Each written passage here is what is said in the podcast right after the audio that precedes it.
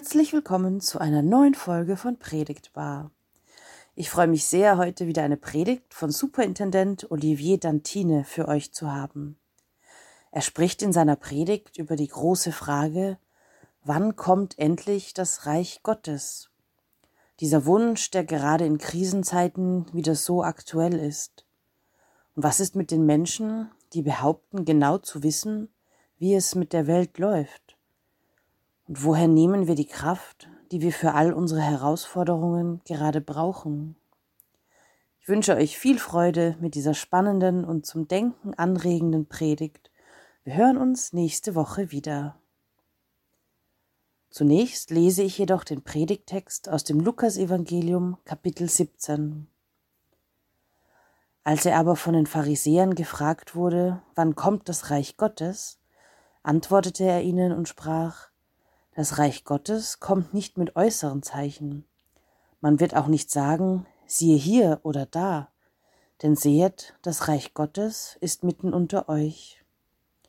Er sprach aber zu den Jüngern, es wird die Zeit kommen, in der ihr begehren werdet, zu sehen einen der Tage des Menschensohns, und werdet ihn nicht sehen.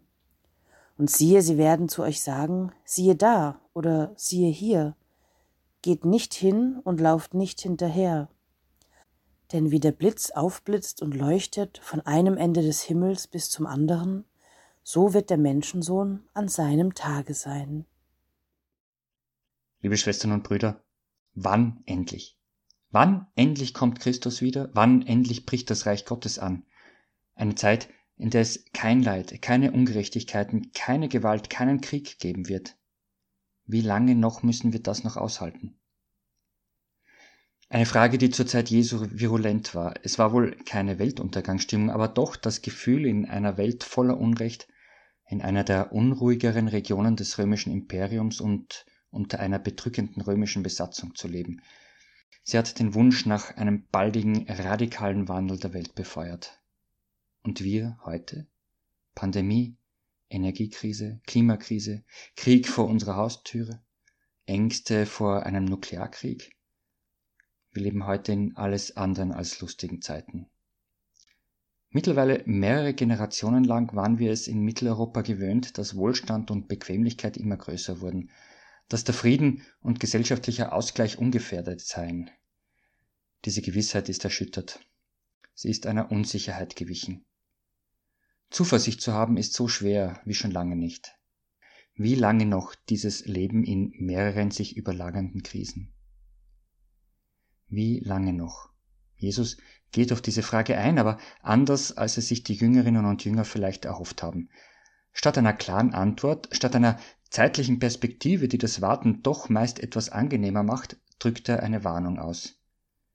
Es werden Menschen kommen, die ganz genau wissen, was und vor allem wann es passieren wird. Die ganz genau alles, was in der Welt passiert, deuten können. Seht da diese Zeichen ganz deutlich. Lauft ihnen nicht nach, sagt Jesus. Solche Leute erlebe ich auch heute. Die modernen Medien geben ihnen eine Plattform, die extrem viele Menschen erreicht, und wenn nur ein Bruchteil davon diesen Leuten folgen, sind es schon zu viele. Seht her, es gibt keine Zufälle. Ich erkläre euch, wie alles zusammenhängt, sagen sie, und bilden aus Pandemie und Klimakrise, aus Krieg und Energieknappheit ein Konstrukt von angeblichen Verschwörungen, sehr oft übrigens mit antisemitischem Hintergrund. Alles folge einem Plan.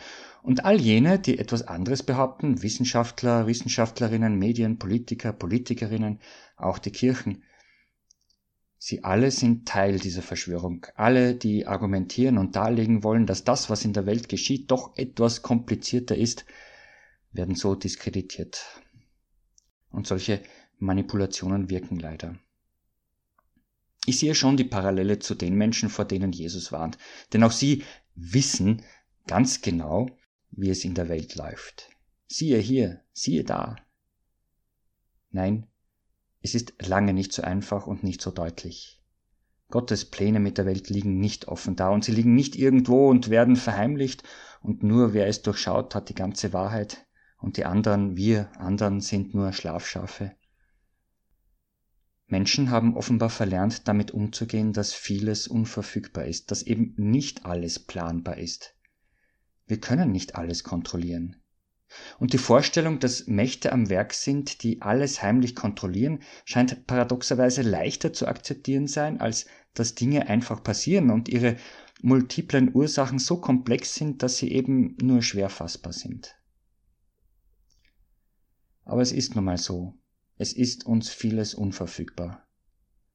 Jesus drückt mit der Warnung vor diesen Durchblickern aus, dass eben auch das Anbrechen des Reiches Gottes unverfügbar ist, so wie Gott selbst unverfügbar ist. Ich erinnere an eine sehr interessante Erzählung einer Gottesbegegnung im von uns sogenannten Alten Testament im zweiten Buch Mose im 33. Kapitel. Mose möchte Gott ins Angesicht schauen, hinter diesem Wunsch steckt ja auch das Bedürfnis, Gott selbst nahe zu kommen, voll und ganz zu begreifen, Gottes Wirken in der Welt zu verstehen, die Welt endlich zu verstehen. Gott verweigert Mose die Erfüllung dieses Wunsches. Aber Mose soll in einer Felsspalte Schutz suchen, Gott bedeckt Mose, während Gott vorüberzieht. Mose darf Gottes Angesicht nicht sehen, aber er darf Gott hinterher sehen. Es ist eine Gottesbegegnung, die im doppelten Wortsinn passiert. Und so spricht Jesus davon, dass das Anbrechen des Reiches Gottes wie ein Blitz ist, auch unverfügbar. Wir können einen Blitz nicht festhalten. So wie Gott ist auch ein Blitz nicht berechenbar. Gottes Reich ist nicht berechenbar. Aber so wie Mose Gott hinterhersehen kann und so wie ein Blitz einen Eindruck auf der Netzhaut hinterlässt, so können wir Gottes Begegnungen nicht festhalten, aber sehr wohl können wir die Spuren davon wahrnehmen. Und wo sind diese Spuren wahrnehmbar? Jesus sagt, das Reich Gottes ist mitten unter euch. Die Spuren der Gottesbegegnungen sind mitten unter euch. Die Hoffnung auf das Reich Gottes ist mitten unter euch. Dieser Satz Jesu ist eine starke Ansage gegen jede Hoffnungslosigkeit.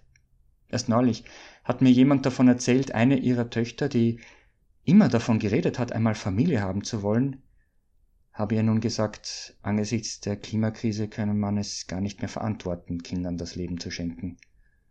Denn welche Welt hinterlassen wir ihnen? Was tun wir ihnen an, wenn wir sie in diese von uns selbst so bedrohte Welt hineinwerfen?